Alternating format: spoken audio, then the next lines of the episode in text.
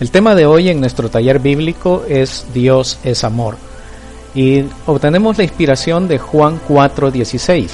Dios es amor y los que permanecen en Dios permanecen en amor y el amor de Dios permanece en ellos. Este verbo permanecer se repite 63 veces en el Evangelio según Juan y en sus tres epístolas. 63 veces. ¿Por qué tanta repetición de este verbo? Parece que algunas cosas en la vida no necesitan que se nos repitan. No necesitamos recordatorios, por ejemplo, de respirar. Debe de respirar y eh, recuerda respirar. Lo hacemos sin que nos lo recuerden. Pero ¿por qué es necesario que se nos recuerde que debemos permanecer en el amor?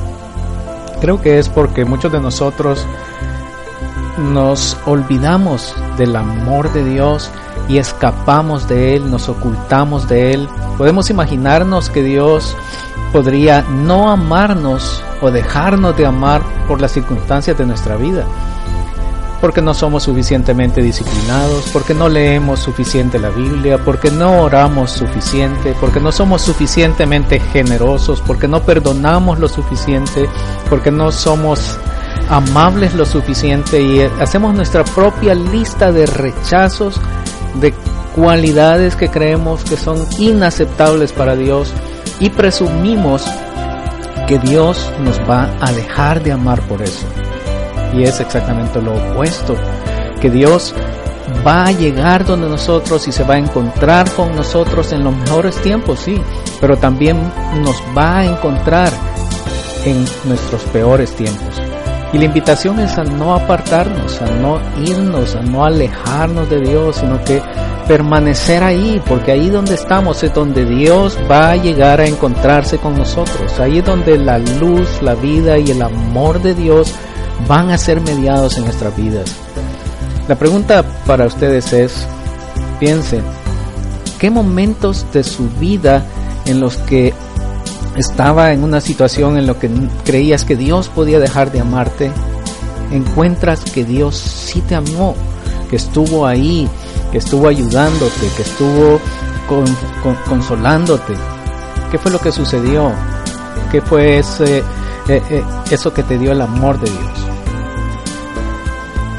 Piensa en tu vida, cómo el amor de Dios fue mediado a través de ti en esas circunstancias en las que creías que Dios ya no te amaba, pero que al verlo ahora te das cuenta que ahí estuvo Dios, se encontró contigo, te ofreció su perdón, te ofreció su abrazo, su consuelo. Y piensa también cómo tú ofreciste resistencia quizás a recibir el amor de Dios porque pensabas que quien tú eras no lo merecía. Eso es como tú eras, piensas que es lo que iba a limitar el amor de Dios. En nuestro taller tenemos una, un espacio ahí en blanco donde te invito a dar tu respuesta a esta cita de Juan, era Juan 4:16, o hagas un dibujo o alguna cosa creativa que tú quieras hacer en respuesta a Dios.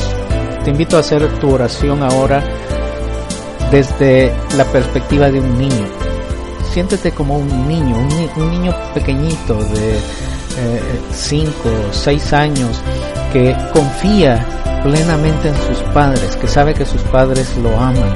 Piensa así de Dios, piensa como si tú fueras un niño pequeñito y ahora desde, desde esa edad viendo así a Dios, confías en todo en Dios y que Dios te ama y aunque lo que has hecho creas que va a hacer que Dios deje de amarte, siente como Dios sí te ama porque es tu Padre, tu papito.